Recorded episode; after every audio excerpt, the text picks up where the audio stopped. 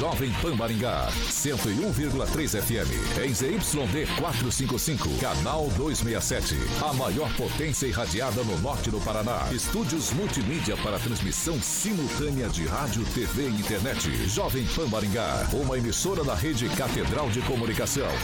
Jovem Pan. RCC News. Oferecimento Peixaria Piraju. Gonçalves Pneus. A rede da informação. Jovem Pan. A rádio que virou TV. Entra no ar. O programa de maior audiência de Maringá e região. RCC News.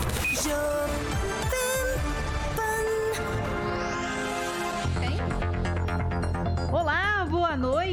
Já estamos no ar aqui na Jovem Pan 101.3.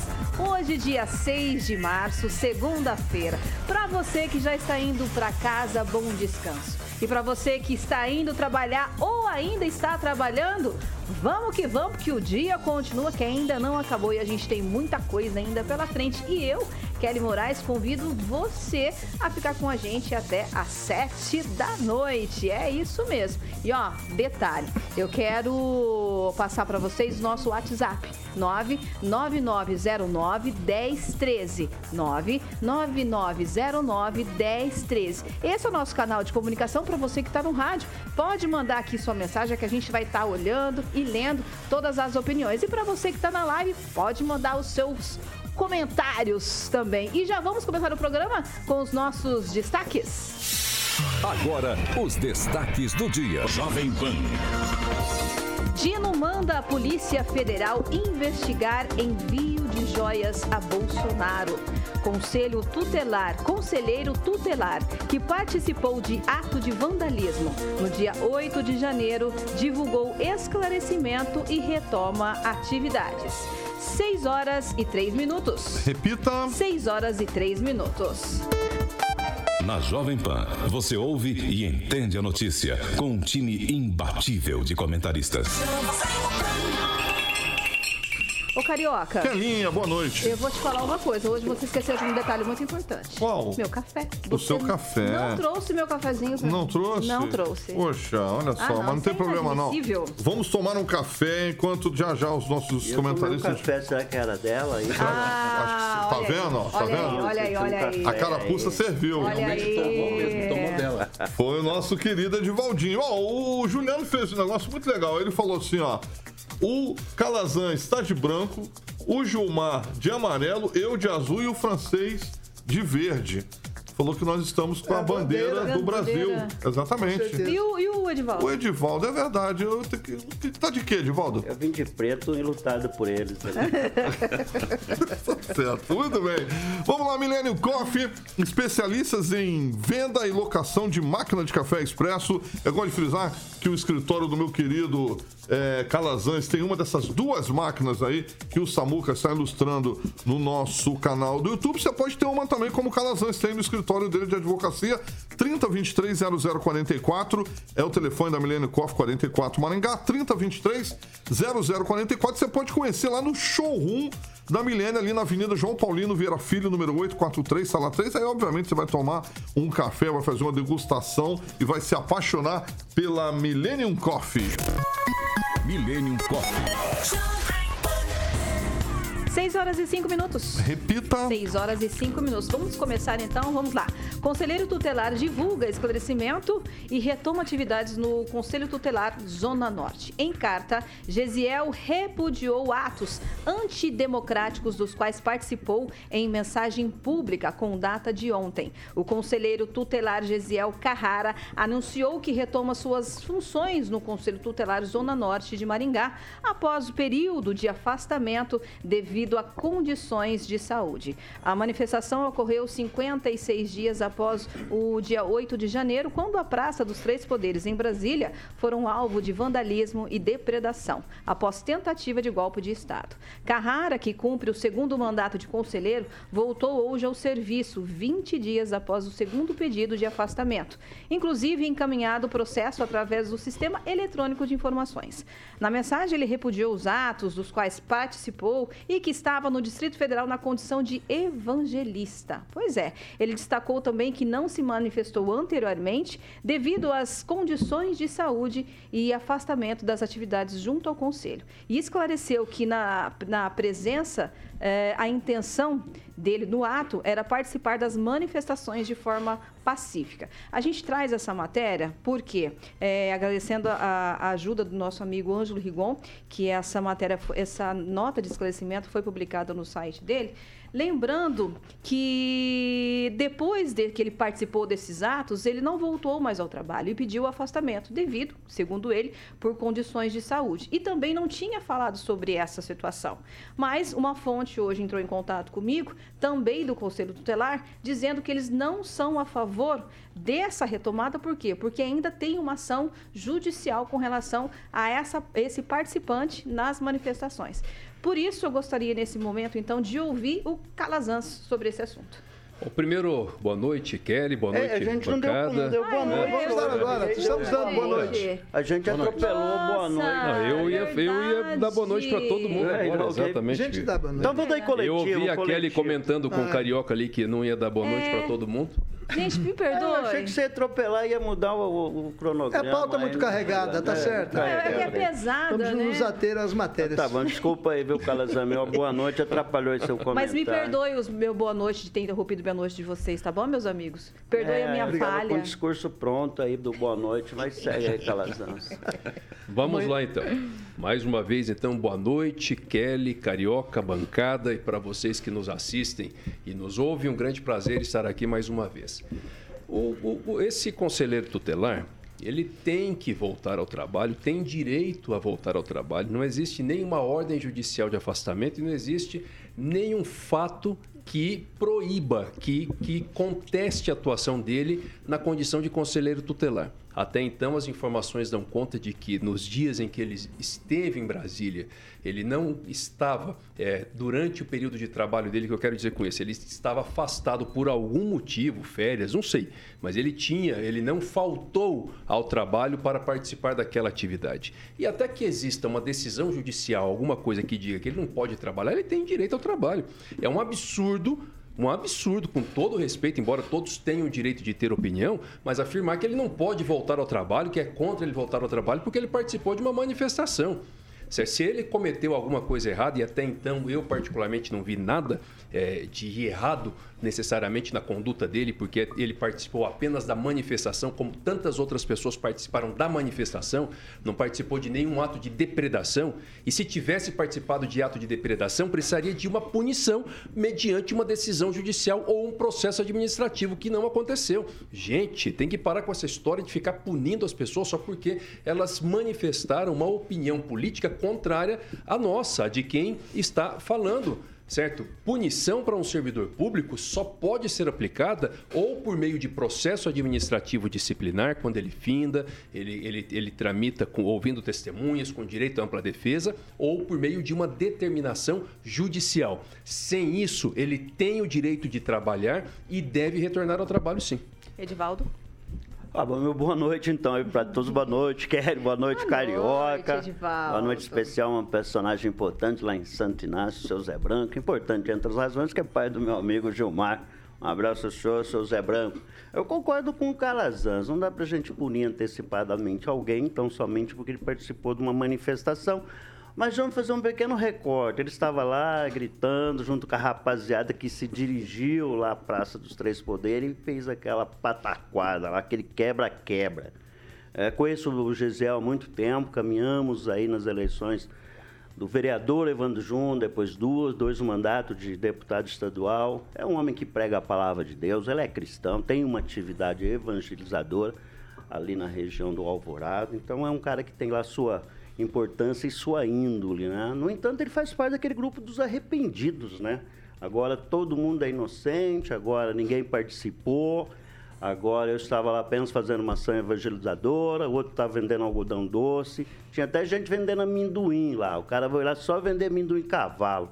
Então, assim, essas coisas também, né? Concordo com o Calazano, não se trata de punir, não se trata de é, é, dizer que o cara não pode voltar a trabalhar, se é uma decisão judicial contrária a essa Creio que tem, como foi dito, me parece que tem uma, uma, umas ações uhum. é, rodando aí contra ele. Eu acho que no STF aquelas decisões não alcançaram, não alcançaram, alguém me corrige não, né? Ele não foi arrolado em nada disso. Não. Então, creio que ele foi lá, estava participando, até eu concordo de uma manifestação lícita até determinado momento, como sempre vou pregar e sempre defender, é lícita qualquer manifestação, desde que não cruze a fronteira do bom senso, da democracia e, que, e, e, e quebre bens públicos ou privados, seja lá o que for, que não vire isso. Espero que o, o Gesiel Carrara, que volta a reafirmar é um sujeito do bem, né? eu o conheço há muitos anos, então acho que ele cometeu um erro, está lá, na verdade, talvez no seu nível de participação dele, mas me parece que não foi o nível de participação de quebra-quebra, estava numa manifestação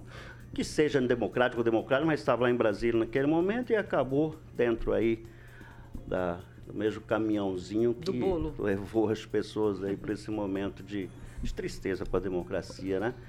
É, vamos ver, um dia quem sabe a gente traz ele para conversar sobre isso. É uma boa conversa, é um cara do bem. Então, vamos esperar que agora ele se, se emende e faça as coisas mais certas ainda do que você sempre fez, né, Gisele? Francês.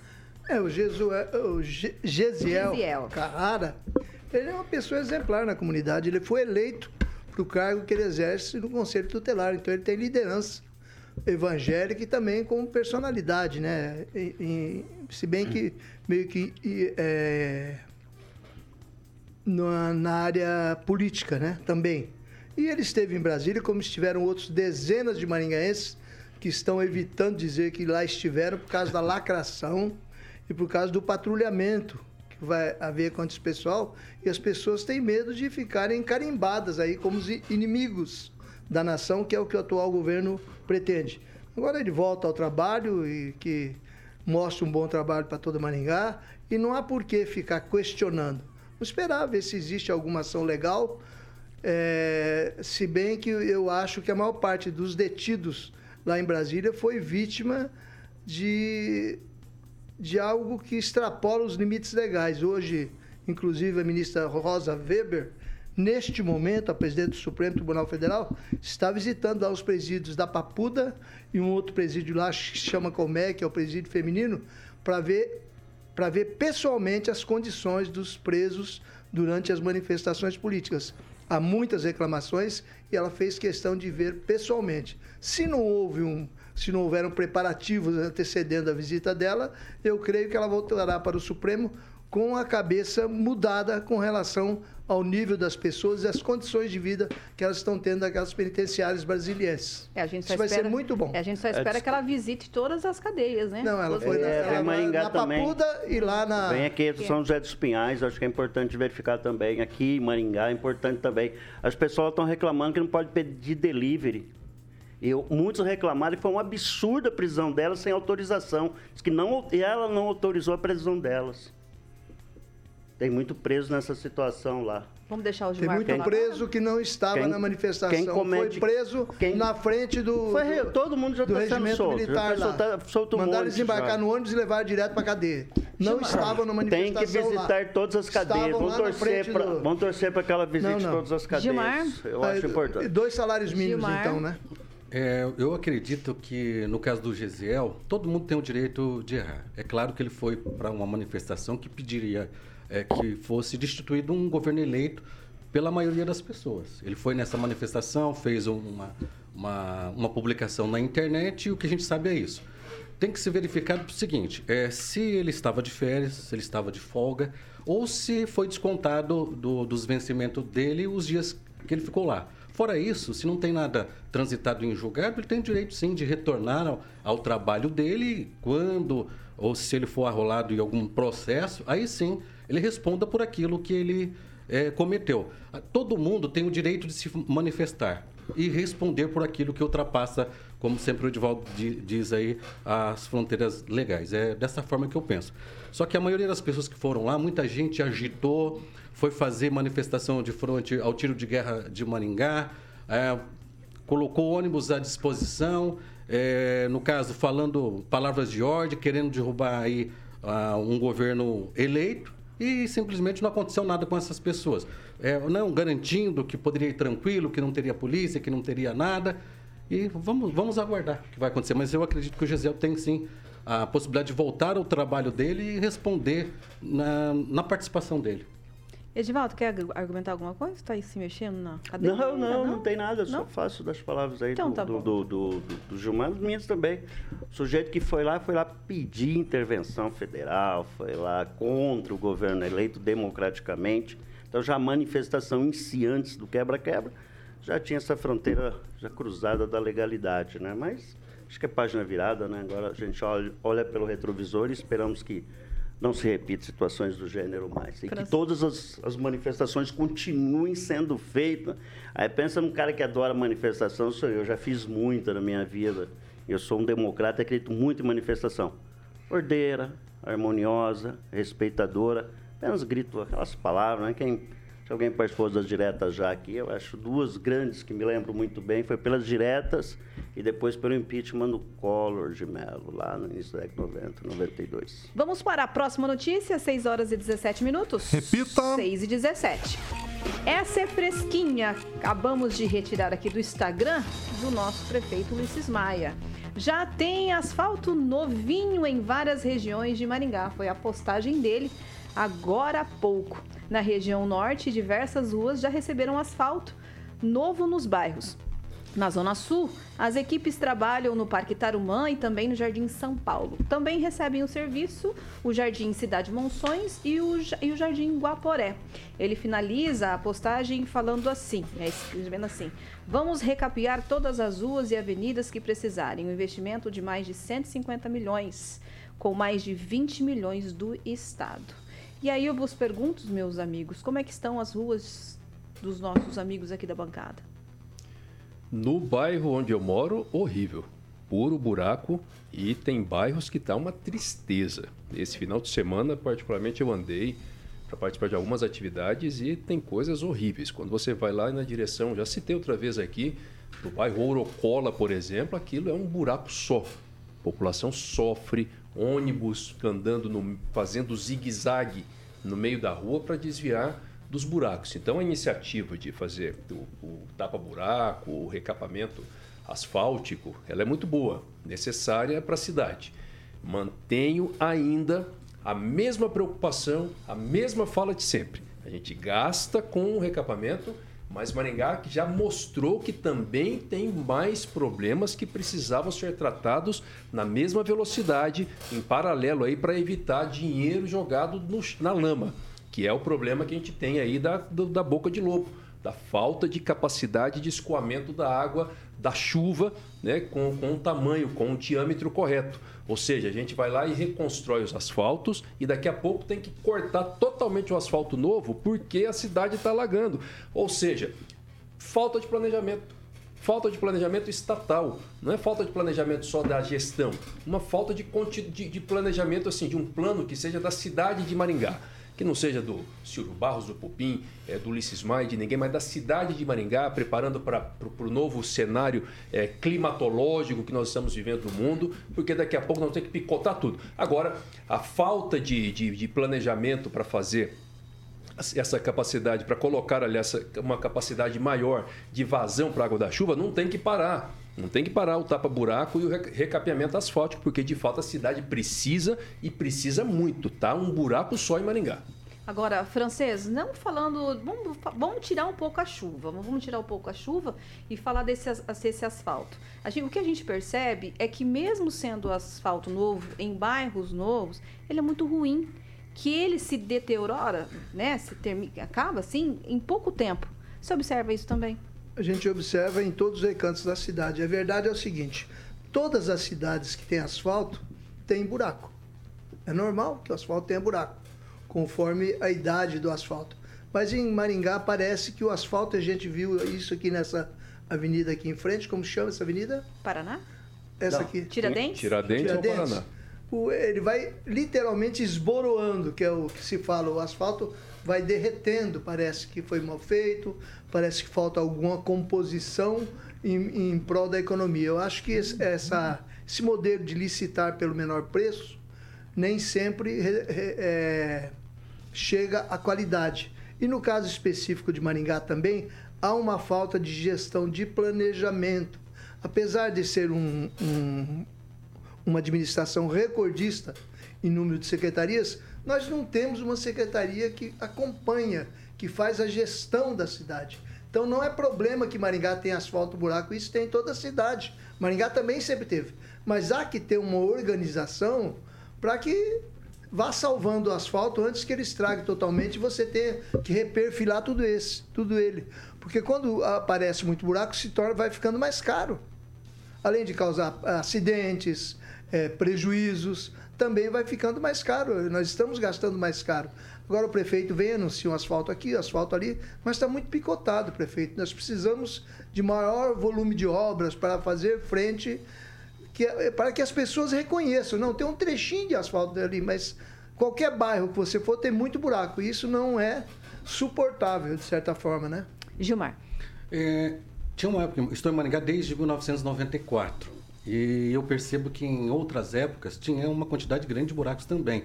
E se está fazendo recapagem, isso é importante, porque. Teve época que tinha até bem mais. Tem mais. É, eu, eu, algumas vezes, inclusive na Serra Azul, eu vi em outras épocas um caminhão da prefeitura passar, o servidor desce, pega um saquinho de, de um produto, joga, pega um soquete, não sei se é o nome é. dela dá dois pulinhos e passava para frente. Se está fazendo recapeamento, é porque, no mínimo, tem que ficar bem feito. Concordo que as licitações, como o francês disse, infelizmente, sempre com o menor preço, precisaria muito mudar a, as regras de licitação para que pudesse ter um produto melhor e, tá, e também a, lei de licitação não prevê só isso, porque hum, eu não sei, mais, eu não sei se a prefeitura está usando exclusivamente o menor preço, mas a lei de licitação não obriga só o menor preço. A, toda administração tem na lei, Gilmar, na lei existe previsão para que se contrate sim o mais caro, desde que com mais qualidade. A lei já tem essa previsão. Com fórmula. E eu até acredito, pela, pela, pelo tamanho da estrutura de licitação de Maringá, que Maringá não use exclusivamente o critério do menor preço, porque de fato o critério do menor preço gera distorções absurdas. A lei já permite isso. Se não estão usando, aí é outra questão. É, e outra coisa, você comentou muito bem a respeito de bairros novos já tendo problema. Aí nós precisamos verificar é, como está sendo a fiscalização dessas loteadoras. Se está sendo feito, né? É, na verdade, não precisaria nem ser feito, que, porque o lucro que essas loteadoras ah, absorvem, têm em fazendo esses loteamentos, é, é muito dinheiro. Chegam a vender uma vez e meia um, um loteamento. Então, precisava consciência por parte deles também de colocar um produto com qualidade, porque quando você compra um lote, você paga pelo asfalto. Mas tem a lei, não é uma questão de consciência. Tem que seguir a lei, a lei a prefeitura tem que fiscalizar, Gilmar. Sim, além de fiscalizar, teria que ter consciência por parte de quem está fazendo um loteamento. Porque você paga por aquilo. Você não pode ser enganado. Já, já, imaginou você ir lá e comprar um determinado produto e entregar de qualquer jeito? Você, ele está vendendo, está tendo um lucro, está ferindo um lucro acima daquele produto que ele está te oferecendo. É Deveria ter mais consciência a respeito disso, porque depois é muito fácil você sempre jogar para o poder público. Não, é concordo pequeno. que a prefeitura precisa fiscalizar, concordo que a, é, que a prefeitura precisa estar tá ali verificando, mas sempre a gente coloca Sempre o poder público tem que ver tudo. Ah, tem que fiscalizar porque o cara não usa máscara. Tem que fiscalizar porque se o cara está jogando lixo é, no bueiro. E assim por diante. As pessoas precisam ter mais consciências. Não lucro apenas pelo lucro. A gente tem que começar a fazer a nossa parte. Edivaldo. É, o Gilmar sempre atribuindo ao cidadão Ué, mas, a responsabilidade, é, tirando do gestor. Não, não estou tirando do gestor. Não, gestor não estou tirando do gestor. O gestor precisa fazer a parte dele, então mas lá. nós, como cidadão, Deixa... precisamos fazer a nossa parte. É, não fazer buraco. Não, é não, faz não, as nós não podemos fazer buraco, não pode andar com o não carro. Pode, um não pode andar com ônibus. Pegar, cortar um loteamento lá, fazer Mas vamos lá, deixa eu fazer um cálculo pequeno aqui. Desculpa, só fazer uma brincadeirinha. É que o Gilmar é o cara do mutirão. Esses dias ele queria levar a gente para o mutirão aqui, agora nós vamos todo mundo fazer asfalto, né? É, exatamente. Vamos fazer asfalto. É, bom, responsabilidade nossa, vamos lá todo mundo fazer asfalto. Atribuir, a, no caso, a responsabilidade a quem tem responsabilidade. Quando é o poder público, poder público. Quando é o cidadão, é o cidadão, Gilmar, não posso passar pano. Gilmar, mas se Gilmar, você nós comprar... elegemos o prefeito para quê? Para nos representar. Ele Sim, representa concordo. os nossos direitos. Tá, mas aí ele, eu, é que, eu, ele é que é concordo. Que licita, ele Gente, cobra. Ele rapaziada, deixa eu falar, deixa eu dar meu, meu, meu deixa pataquara, meu pitaco. Pode, Vamos também pode. Eu, eu fiquei surpreso com o valor, eu acho pouco. Tecnicamente, nós estamos investindo apenas 30 milhões. E eu explico. Nós pegamos 100 milhões de emprestado da Câmara para fazer esse trabalho e segundo você veio 20 milhões do Estado. Do Estado. Então, tecnicamente, a Prefeitura só está investindo 30 milhões, o que é pouco. Aí eu faço uma outra questão é, é importante. Para mim, um cidadão muito comum que eu sou, eu acho que fazer asfalto, recapagem, é um protocolo tão cotidiano e diário com da certeza, gestão. concordo com você. Que anunciar assim grandes volumes, acho que o tempo inteiro é, esse trabalho tem que ser feito. Eu vejo ali o residencial Tuiuti, inclusive plantaram grama no meio da, da, da, da rua lá. Eu passei por lá, estava chovendo e eu tava, tinha feito chapinho, fiquei com medo de sair e molhar meu cabelinho. Então, mas eu vou fazer uma foto lá para mostrar. Não é verdade que a cidade está sendo feito recapeamento em tudo, mas há que reconhecer que está sendo feito um trabalho. A outra pergunta que eu queria fazer é qual o critério desse recap? Eu sei que muitas vezes atende pedido de vereadores, né? Então se privilegia determinado trecho para recapeamento e não se recapeia outro. Uh, um bom exemplo é ali naquela região da Associação dos Servidores Públicos do Paraná, à esquerda, aquelas ruas naquela região ali estão totalmente deterioradas. Região da Sofia Rasgulaef, né? também da Sofia, mas assim, vamos deixar claro que tem asfalto aí que foi feita há 30, 40 anos e nunca recebeu nenhum cuidado, nenhuma prevenção. Asfalto de boa qualidade, diga-se. Diga, diga passagem. O que aconteceu? Houve um fluxo maior de veículos, as pessoas passaram a andar mais de carro, então, naturalmente, você vai criando. Hoje nós temos aqui, acho que até mais de um carro por habitante. Então, é natural que existe uma deterioração do asfalto.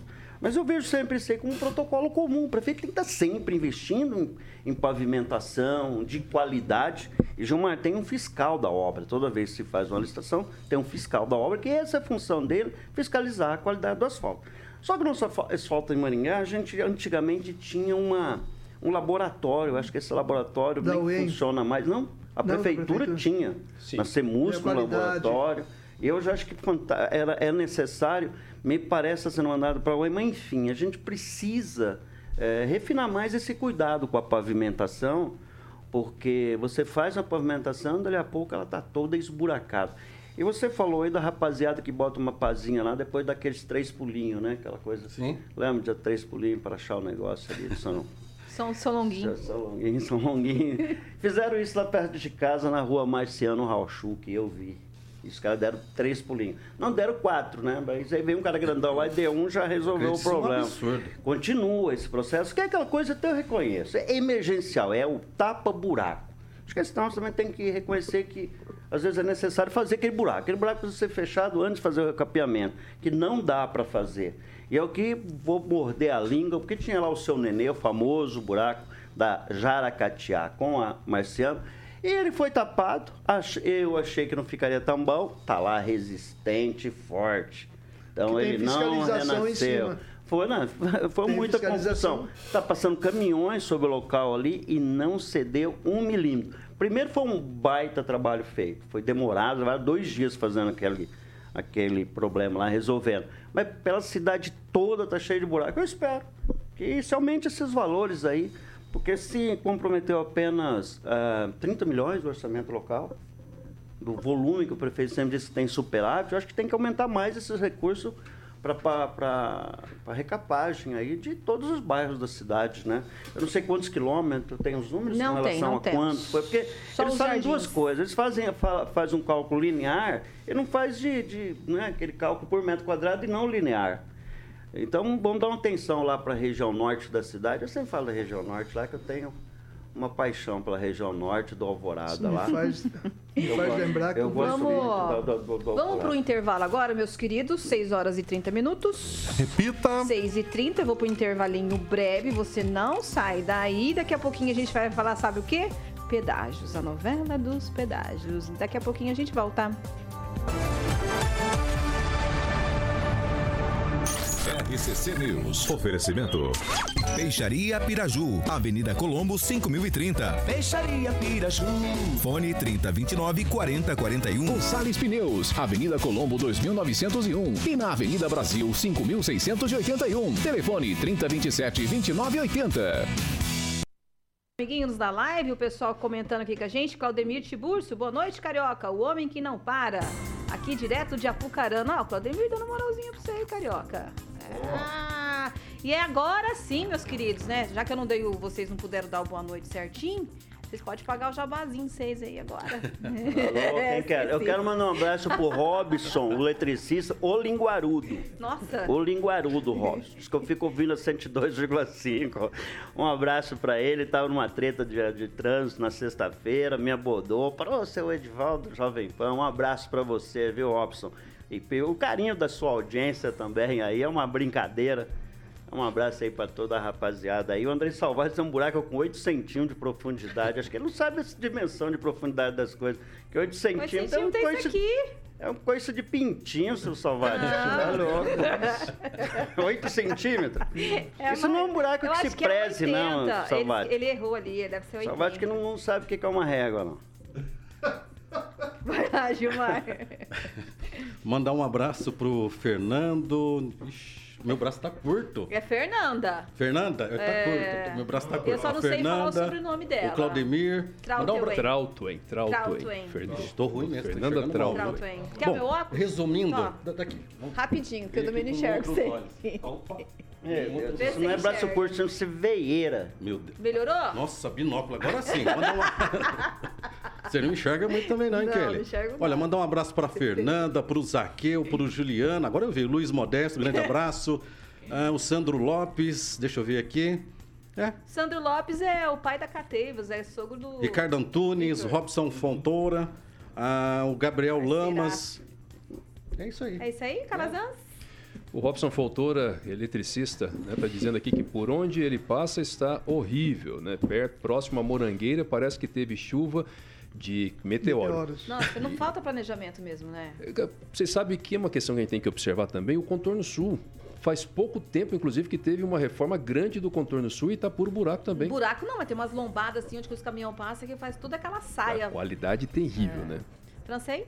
É o Zaqueu Silvio, Sandro Lopes, destacando aqui que o vereador e delegado Luiz Alves vem realizando um bom trabalho em Maringá. Ele aproveita a, as duas os dois encargos aí e hoje ele teve atacando ali na, na Fernão Dias, hoje ontem, é, revistando o pessoal, prendeu um, um, procurado, vendo o pessoal que tinha faca, tomando a, a, faca, desarmando o pessoal, ali na Fernão de Dias, que é um lugar que tem muita pessoa acampada ali, causando reclamações. E também deteve aí um pessoal de um caminhão que estava cortando uma árvore pública sem autorização Ih, da prefeitura. E dizem que tem um ou dois caminhões em Maringá que fazem esse serviço, só que o proprietário do imóvel em frente que contrata, ele acaba sendo ferrado pela prefeitura. Voltamos Não existe autorização. É. Voltamos, voltamos. Muito obrigado por você estar aqui com a gente. Eu não entendi, tá? tá, tá. Por que, que é? você acha engraçado, cara? Eu acho, eu gosto do francês. Meu, meu passa. Francês é, é meu passa. É.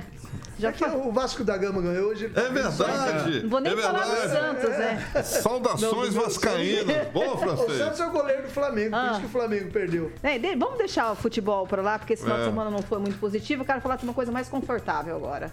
Superga. Superga. Inclusive, tive entrevista hoje, eu a ouvi, Nayana. Teve aqui hoje comigo de manhã. Mostrou modelitos lá, de uns três modelos lá. É, unissex os modelos que a Nayana, que é o Marte lá, da Superga trouxe aqui numa entrevista que eu fiz com ela hoje às nove matina, nove e meia da matina. Então, mais de 110 anos de história, a marca é adorada por diversos artistas, seu estilo clássico atemporal são confortáveis, como a Kelinha falou. E você pode ir lá na Superga, vai encontrar a malha lá que vai te mostrar todos os modelos. Temos aqui o nosso querido Edivaldo, que recentemente ganhou um da grande Flavinha Pavan, está muito feliz, só anda com ele aos domingos. Quando não chove. Quando não chove. Por esses dias ele tá guardadinho lá, tá ligado? Não, Exatamente. é isso aí. Vai no shopping com ele, que o shopping tá tranquilo. Isso, eu ando ainda lá da esteira rolando para não fazer muito peso na escada. Aí, tá vendo? É, é o cuidado, é o cuidado. Realmente é chique. Ficou muito bonito lá, bom gosto da Flavinha. Pavan que escolheu um presente para o nosso querido Edivaldinho. Bom, a Superga fica lá na 15 de novembro, número 260, telefone 3246-3345, 3246-3345. Fiquei muito triste que hoje não conheci o Dr. Pedro, que é o proprietário, estava ocupado, mas na próxima entrevista tenho certeza que ele vai vir tomar um café com a gente, conhecer a estrutura da Pamaringá, da Superga Quelinha. 6 horas e 36. Repita. 6 e 36. Vamos falar de pedágio agora? Pois é, olha só. Ratinho, o governo Ratinho Júnior dá ultimato ao governo Lula sobre novos pedágios. O governo Ratinho Júnior, do PSD, só vai esperar até o final deste mês de março por uma decisão do governo Lula sobre o modelo de concessão dos novos pedágios do Paraná. Caso não haja um acordo até lá, o governo paranaense não vai mais delegar à União as rodovias estaduais, que representam cerca de um terço dos 3.300 quilômetros a serem concedidos à iniciativa privada. A informação foi dada hoje pelo líder do Ratinho Júnior na Assembleia Legislativa, o deputado Hussein Bakri.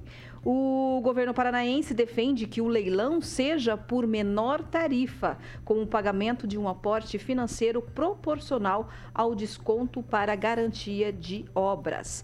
Após a eleição de Lula, o governador já havia dito que, se não fosse mantido o modelo de concessão acertado na gestão Bolsonaro, o Paraná poderia não ceder as rodovias estaduais. Nesse caso, afirmou Ratinho Júnior, o próprio governo paranaense faria concessão dessa dessas rodovias. Mais uma vez, essa história do pedágio continua, né, Edivaldo? Pois é, eu não vou defender o, o Ratinho, não, mas reconhecer e entender a decisão dele, mas eu acho que caso ele tome essa decisão, há uma. Uh, não acredito que seja possível uh, realizar o leilão, porque 65% das rodovias estaduais são federais. Ele poderia fazer isso só em 35% das rodovias e não acredito que seria possível, né, teria interessados em tocar apenas as rodovias uh, estaduais. Mas é importante, que essa situação seja resolvida, né, já vai se arrastando, está indo para o segundo ano do fim da concessão das rodovias, né, em que pese o belo trabalho feito lá pelo Romanello, pelo Arilson, a rapaziada que está na frente parlamentar do pedágio, é, que continua fazendo, cobrando um modelo de, de, de, de gestão dos pedágios que onere tanto o cidadão. Vai ser uma licitação para quase três décadas, são 30 anos, né? É isso? Da, da, da, licitação. Então, nós tínhamos um modelo extorsivo e seguidos governadores, seguidos, tá? Desde o Lerner, que se reelegeu, depois o Requião, depois o Beto, todos com a mesma pauta, resolver o problema do pedágio o Ratinho Júnior encerrou, teve a sorte né, de acabar o pedágio, a concessão no governo dele. Ele simplesmente rompeu, né, quer dizer, não renovou o contrato, na verdade, e encheu de placa a, a, a, as praças de pedágio. E até agora não temos o pedágio no Paraná. Eu tenho andado para algumas rodovias da região, já disse aqui, vou repetir, estão se deteriorando, principalmente as federais que estaria sobre a responsabilidade do governo federal a manutenção. As rodovias estaduais estão boas, né? bom, tem, tem sido feito um bom trabalho de manutenção, mas eu espero que seja que chegue a um denominador comum. Quando o Lula esteve aqui durante a campanha, ele disse que a, a, a, o pedágio no Paraná deveria custar R$ reais, referindo-se àqueles trechos cujas obras já foram realizadas. Eu repito sempre aqui de novo, né, questão de Maringá, Londrina, que as obras já concluídas, um valor de, de cinco reais apenas para manutenção, sem que o contrato obrigue a realização de grandes obras, seria adequado. É injusto que nós pagamos o, o, o valor integral e aquele famigerado degrau tarifário. Por exemplo, falta 5% das obras no local. A partir do momento que ele conclui essa obra, automaticamente a tarifa sobe 40%. Então, acho que é importante o governo estadual, essa frente parlamentar e o governo federal chegar ao meio termo, ou tem pedágio ou não tem pedágio, e segue o jogo. Tá? Gilmar. Hoje, inclusive, teve uma reunião na Casa Civil com o deputado Arilson Chiorato, com o Evandro Araújo, com o Romanelli, com economistas, tentando verificar uma maneira que pudesse ser aí a menor taxa, claro, é, acabando inclusive com as contrapartidas, se eu não me engano, do governo para que pudesse fazer algumas obras. Infelizmente, é necessário neste momento verificar o pedágio, mas que ele não pode ser feito de qualquer, de qualquer jeito, porque houve uma época que ou baixa ou acaba, nem abaixou, acabou quando acabou o contrato, não foi isso? Então é, é, necessário discutir bastante, mas precisa de uma solução logo para isso, porque as rodovias não podem ficar do jeito que elas estão. Calazans, a gente tem falado muito, e talvez eu vou bater na mesma tecla, com relação ao presidente não ter um plano de governo. Será que é por isso que não houve, ele não sentou ainda com o governo do estado e, e para decidir essa situação? Com toda certeza, né? Falta um mapa, um mapa no sentido de uma direção, né? com que é um plano de governo uma clareza quanto a que tipo de, de programas uhum. serão, serão colocados. O governo federal não tem isso ainda, não tem uma bússola que o guia aí para saber exatamente que direção é, vai caminhar. E isso não é bom. Eu acho que essa disputa entre o governo do estado e o governo federal, ela é ruim para o estado do Paraná, é ruim para os paranaenses. Eu sempre tive comigo que toda essa história de acabar com pedágio aqui no Paraná, isso não passou de um jogo de cena, com todo respeito. Por quê? Porque as estradas efetivamente estão se deteriorando, como já foi dito, e era evidente que isso ia acontecer, até porque depois de décadas de contrato de concessão, também era evidente que o Estado não dispunha de capacidade para assumir é, é, a administração dessas rodovias e conseguir dar o mesmo, a, o mesmo trabalho, o mesmo cuidado que as concessionárias davam, com a mesma velocidade, arrumar as estradas com a mesma velocidade. E aí, se a estrada se deteriora, você tem uma justificativa para colocar o pedágio mais caro. Entenderam? Então não teve, bom, não teve bondade nenhuma do governo do estado, né, fez uma propaganda danada durante o período eleitoral. Ah, o pedágio acabou, acabou e agora como é que vai voltar? Cada vez que a estrada acaba mais, mais caro vai voltar o pedágio, porque mais necessário é fazer intervenções urgentes. Então isso não é bom. Foi ruim o modo como, como os contratos acabaram aqui no estado do Paraná e é muito ruim o fato de o governo Lula também não ter uma direção clara de como é que as coisas vão seguir. Agora, de qualquer modo, eu encerro dizendo o seguinte: o governo do Ratinho precisa ficar esperto com essa disputa. Porque, em relação a modelo de, de negócio, a gente precisa se lembrar, independente de qualquer questão política, que, por exemplo, as estradas, lá, a BR-101, famosa, lá em Santa Catarina, que, que foi concedida, uhum. e tem um pedágio barato e uma boa manutenção. Então, é um modelo que todo mundo, a população, com toda certeza, não ligaria de pagar. Uma estrada bem cuidada e com preço justo. Então, cuidado com essa disputa, porque depois vai colocar um pedágio caríssimo aqui, porque efetivamente o modelo que estavam implantando era um modelo que, no frigir dos ovos, ficaria muito mais caro, porque tem muito mais praças de pedágio, e aí a situação não vai ficar boa. Mais 15, viu, no projeto inicial, mais 15 praças de pedágio, concentradas muito na região oeste e sudoeste que escoa muita produção agrícola, então automaticamente frete mais caro.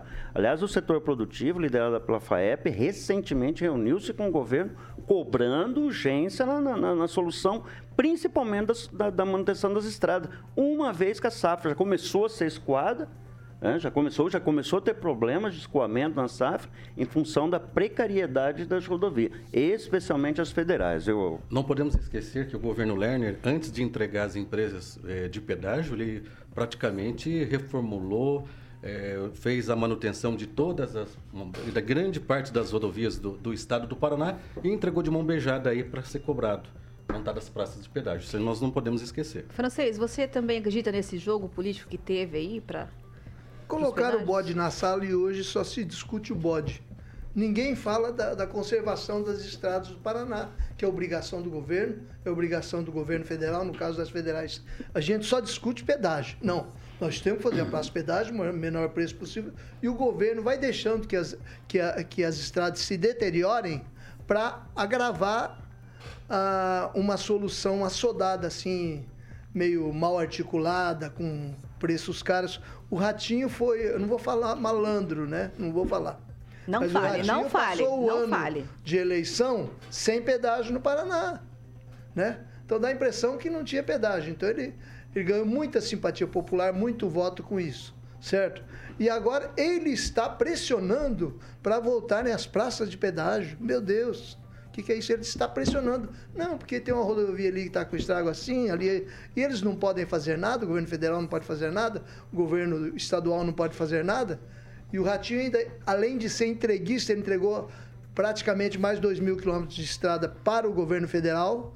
E o falar, você vai, vai federalizar, vai, vai fazer a a licitação das estradas do Paraná e, como bem disse o Edivaldo, deu destaque, só que vamos fazer um pedágio mais barato. Pedágio sempre é caro. Vamos fazer, é menos caro, mas com 15 novos postos de arrecadação, 15 novas praças. Que, que, que Maria ganha com isso aí, não é verdade?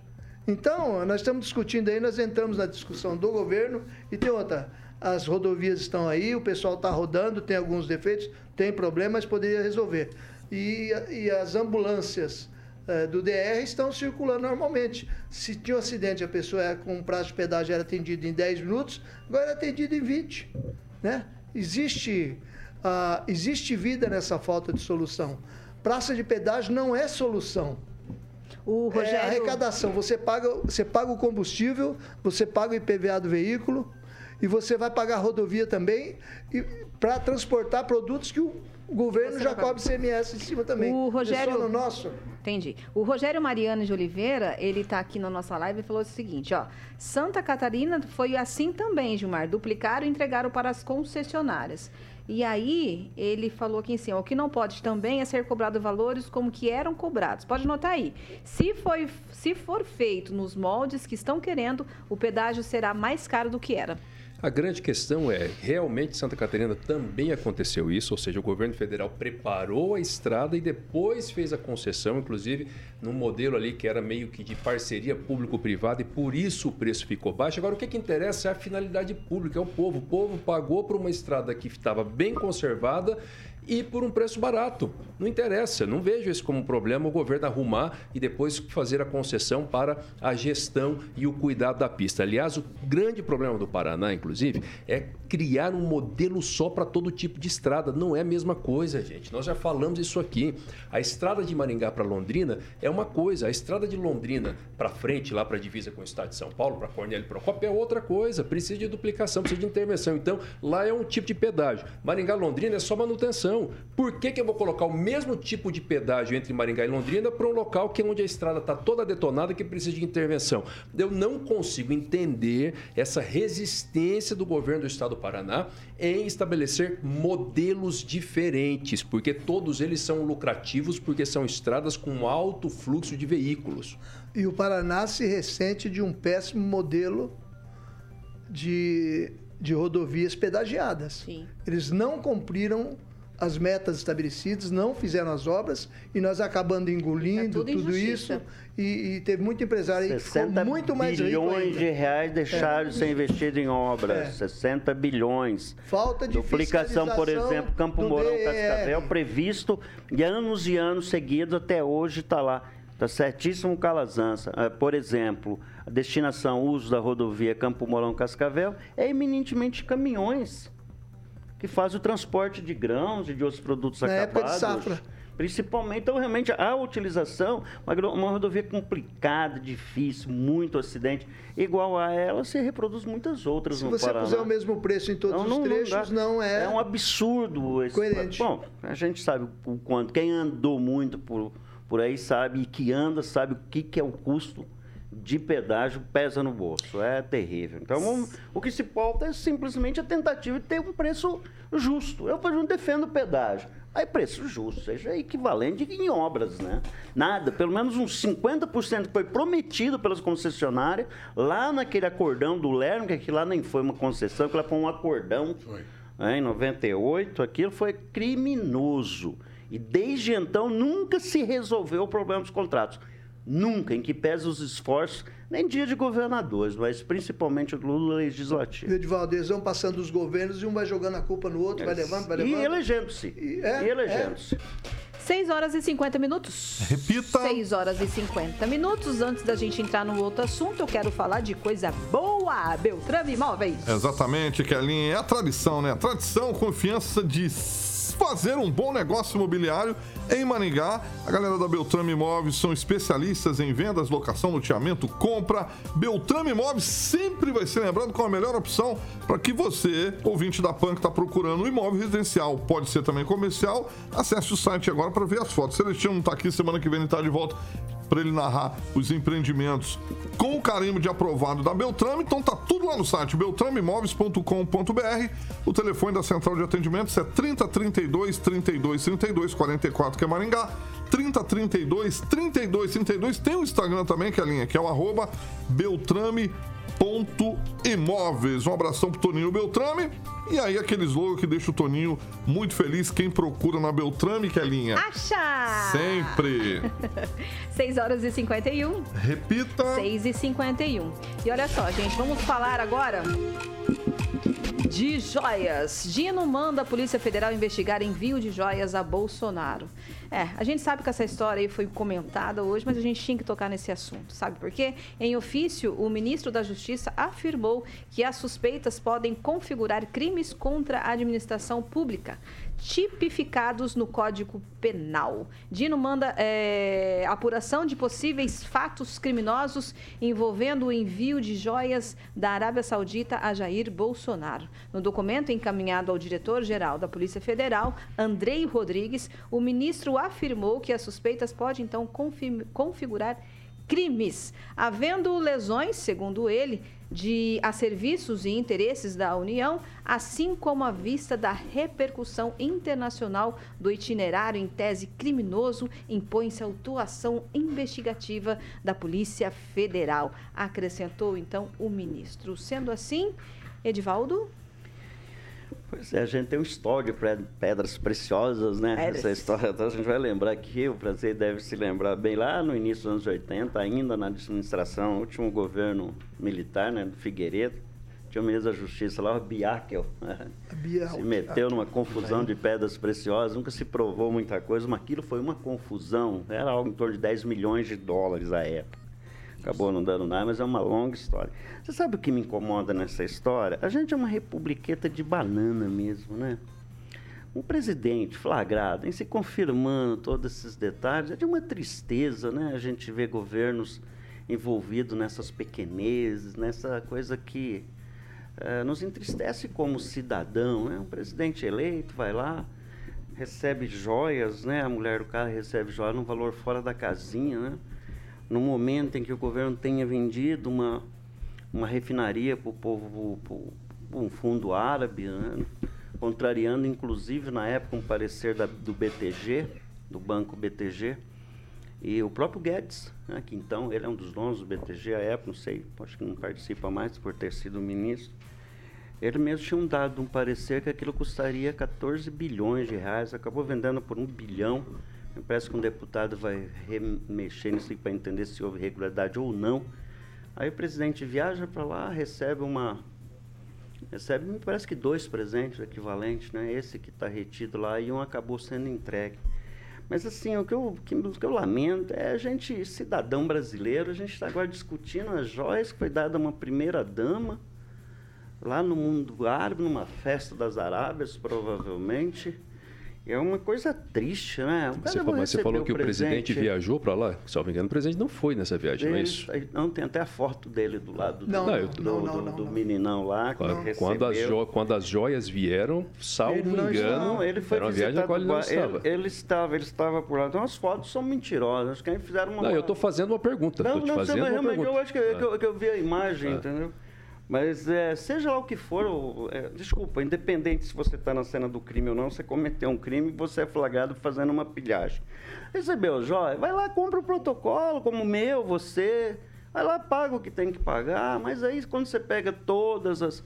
Hoje publicaram lá toda a troca de mensagem entre o governo, né, as carteiradas tentando liberar a joia. Mas assim, é, seja lá, que se aplique a lei, mas o cidadão fica entristecido, viu, cara? Dá uma tristeza ver essa pequenez, essa coisinha, essa coisa palaciana ali, essas intrigas acerca disso. Falta de responsabilidade, né, de governos. E a gente olha pelo retrovisor, a gente vê mais pataquada ainda. A gente parece que olha para frente, a gente vê mais coisa acontecendo. está na hora da gente, esse país se tornar um pouco mais responsável, né? Não quero colocar na vala comum todos os políticos, eu, tenho, eu conheço políticos bons, mas quando se fala em política nesse país, por isso que não se renova, não tem jovem participando, porque parece que não, não, anda as coisas. Aí a gente fica discutindo um ex-presidente pilhado num, num, num, movimento assim tão, tão pequeno, né, para a grandiosidade desse país, aí vira uma discussão, ocupa colega, pouca jornalista, nós ficamos discutindo uma coisa aqui, e aí os grandes problemas desse país que tem que estar na pauta, a gente não está discutindo. Calazans. Olha, que não foi assim que aconteceu, não. O presidente não viajou. O que aconteceu aqui, se tem erro, quem cometeu erro, com toda certeza tem que responder mas foram erros de procedimento. Hoje, inclusive, eu ouvi uma entrevista de um alto funcionário da Receita Federal que falava exatamente sobre isso. Porque essas joias, na verdade, elas pertencem ao governo, à União, e eles tentaram passar de forma errada, mandaram isso depois pro, tentaram mandar isso para o Palácio, deveriam ter feito um desembaraço pelo Itamaraty, porque foi presente de para o governo brasileiro, ou seja, não são, não são pertences da pessoa física do presidente, nem da, da do ex-presidente, nem da ex-primeira-dama. Então, tem erros que foram cometidos no procedimento que geraram essa confusão toda, a carteirada que está errada também, mas não foram cometidos diretamente pelo presidente ou pela, pela ex-primeira-dama. Foram erros de procedimento, pelo pelos assessores, e aí tem que esclarecer mesmo o que aconteceu, certo? Porque não cumpriram de fato o protocolo. Eles não sabiam o procedimento, é isso? Os assessores? Não sei, eu acho até que sabiam. Não estou não tô isentando eles de responsabilidade, tá não. Está passando pano, hein, Calazans? Não, Essa senhor. está passando pano, não, porque na verdade... Quando... Eu estou falando. Calma, tá calma, calma. Tá passando calma. pano. Não estou passando pano, irmão. Passando pano. Não estou passando pano. Acontece que tudo que se fala referente ao governo Bolsonaro tentam pessoalizar no Bolsonaro. Quem cometeu erro que responda. Agora o presidente não estava lá. Não foi ele que fez. Mas foi ele que tentou tinha, liberar do... Tinha que ter feito... Oito vezes tentou tinha, liberação. Tinha que ter feito o desembaraço pelo Itamaraty milhões e meio. Quatro vezes o valor do triplex e do sítio de Atibaia. Opa, aí, tá vendo? O ah, falando mal lavado. Agora, pelo menos, reconhecer o crime. Entendeu? Não, pelo menos estão colocando. Pelo menos estão Atibaia, colocando o sítio de Atibaia triplex, e o triplex no nível do crime. Meio, 50 é, pelo menos isso, já é um avanço. comprado a dinheiro Tá, e da nada. Petrobras também cabe aí os desvios da Petrobras, não? Aí cada um Nessa paga... Conta aí. Não, eu não estou falando quem roubou mais ou menos. Eu estou ah, dizendo sim. de um não, governo tá que entrou, sim, tá dizendo sim. que era diferente, está fazendo comparando. igual. Só que agora passa o pano. As pessoas que queriam é, prender alguém em segunda instância, agora fica passando o pano o que, dizendo que o presidente não estava lá, mas ele tentou por oito vezes liberar essa, essas joias. Se fosse algo que fosse presente do governo é, da Arábia, é isso? Arábia Saudita. Da Arábia Saudita ao governo brasileiro, ele teria passado, feito o relatório, era integrado ao patrimônio, é, no caso, brasileiro. E não foi isso, veio escondido dentro de um cavalo, não é isso? Um cavalinho, coisa assim? Ah, gente, vamos. vamos a gente, você acredita em Papai Noel? 16 milhões e meio. Será que alguém. Você mandaria uma joia para alguém no valor de 16 milhões e meio sem ele saber quanto valia? Pelo amor de Deus, né? Mas ele, qual deixa... foi a origem? Qual foi a origem ô, da joia? Ô, Calazan, ah. dia 21 de novembro, o seu Jair Bolsonaro estava em Dubai. Sim, mas não, vou, mas está falando da Arábia. Dia 21, Está falando da Arábia, falando da chegada... Tá... Não, ele, ele Dubai, Arábia Saudita? Ele esteve lá, ele esteve naquela região. Mas Dubai, Arábia Saudita? É, não sei, é. Por que não, não sei, trouxe a perguntando. Ele estava lá. Por que não trouxe? Ele, ele tentou tirar. Não, é, não, são, não é a mesma coisa, gente. 20 estão juntando, estão juntando lá com bugalhos, falando estão falando de viagem diferente. Agora Dubai foi para a Arábia Saudita. mas e por que ele queria liberar 16 milhões e meio de joias? A Arábia Saudita foi com os árabes. Ele fez negociação com o fundo árabe. Ele estava na Arábia Saudita onde foi feita a negociação. Quando a gente fala fundo árabe, reúne um monte de países ali, Calazans. Aí você está sendo injusto comigo. Não, e aí, não levando, é tentando falar que eu cometi fake news. e o Celestino fica lá todo feliz, porque quando me pega no flagra, quer achar que eu estou aqui. As, as, um os dados estão aqui. Não é verdade, sou um perseguidor de fake news. O dia que eu fazer um fake news aqui, eu vou assumir. Falar assim, eu estou cometendo fake news, errei ontem e vou assumir. Ah, então não é nada a ver com isso. Essa é uma vergonha, essa história aí, hein? Sendo verdade o que foi divulgado até agora. O presidente eu, tem que eu, chegar. Eu, eu acho o seguinte: quem, o protocolo é apresentar fez... o Calazan no início, ele chega para falar: Isso aqui não é meu. Escondido. Sim, quem fez, quem fez. O que eu estou dizendo é o seguinte: é a tentativa de ficar pessoalizando tudo em cima do Bolsonaro. Entendeu? Quem cometeu o erro de protocolo, que pague. Agora não estava na viagem, então juntando tudo, Mas forçando, forçando a barra. Liberação entendeu? Forçando a barra por uma questão política. Tem que parar de ficar. Gente, tem, olha para frente. Parar de ficar jogando as questões todas na pessoa do ex-presidente Bolsonaro. Entendeu? Se tem problema, deixa investigar. Investigue quem cometeu os erros, quem errou no protocolo, que responda por isso. Francês. De 20 a 26 de outubro de, 19, de, do, eh, de 2021, houve lá no na Arábia Saudita, um encontro chamado Oriente Médio Verde. O presidente Jair Bolsonaro tinha sido convidado, mas não pôde comparecer. Então o que ele fez? Mandou o ministro das Minas e Energia. Chegou lá, o príncipe Abdulaziz passou esse recuerdo, souvenir, para as mãos, talvez, do ministro.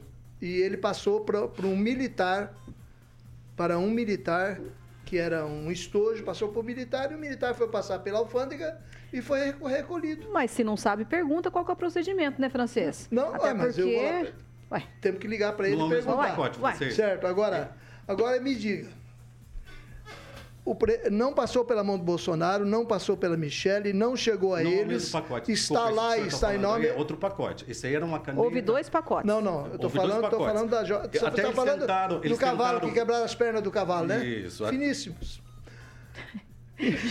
gente, ó, estamos chegando no final, preciso encerrar aqui, tá? Conclui, francês. Não, eu quero dizer, por que, que esse, esse, essa joia veio agora três meses da eleição, porque o, depois, depois de que o governo assumiu uh, o Brasil, e por que, que estão preocupados com isso agora e bota isso na mídia? Por que nós estamos discutindo isso? Por, por quê? É, um, mais cortinas com palcos atrás, o governo não está conseguindo administrar o país. É porque precisa apurar tudo. Isso é, precisa apurar é tudo. Isso. isso. é um cavalo de batalha. Prenderam o, o ex-presidente é um Lula praticamente oito anos depois vamos, que ele saiu do governo. Vamos concluir esse assunto, que já são tá sete horas e dois minutos, porque senão o Carioca vai pegar eu pelo fundo da calça daqui a pouco, a gente está passando aqui. Vamos dar boa noite, então, encerrando o assunto das joias, Edivaldo Magro. Boa noite, um abraço especial para o senhor Ed, Edson. O senhor Edson é um vendedor ambulante lá, que fica lá no estádio foi vendedor da indústria do vestuário e hoje ganha uns trocados lá. Um abraço, viu, seu Edson? E para os guardadores de carro, nem um abraço? Boa conversa. É. Para eles o peso da lei, mas eu sei lá, tá ali tem uma confusãozinha ali que envolve todo mundo ali. E eu vou descobrir e Gil. vou apanhar por isso. Gilmar. Uma ótima noite para todos daqui da bancada e para vocês que estão participando através das redes sociais e também da PAN. Calazan. Boa noite, Deus abençoe sua vida em nome de Jesus e até amanhã. Boa noite, aproveitando aqui para dizer alguma coisa para a administração, talvez para a Polícia Militar, Polícia Civil. Tem muita gente extorquindo motoristas durante os jogos do Grêmio e do Haruko. Está diminuindo, o pessoal está parando o carro longe oh, do estádio. Estão te ligando aí, ó. reclamações. O pessoal de São Paulo não para de ligar. pessoal estão te ligando aí, francês. O Carioca! Fala, Kelinha! Até amanhã, então, né? Até amanhã, terça-feira. Ê, francês! Boa noite, minha gente. Jovem Pan Maringá 101.3, a maior cobertura do norte do Paraná. 27 anos, 4 milhões de ouvintes. O nosso compromisso? A verdade. Até amanhã. Fui! Você ouviu o jornal de maior audiência de Maringá e região. RCC News. A opinião de nossos comentaristas não reflete necessariamente a opinião da Rede Catedral de Comunicação.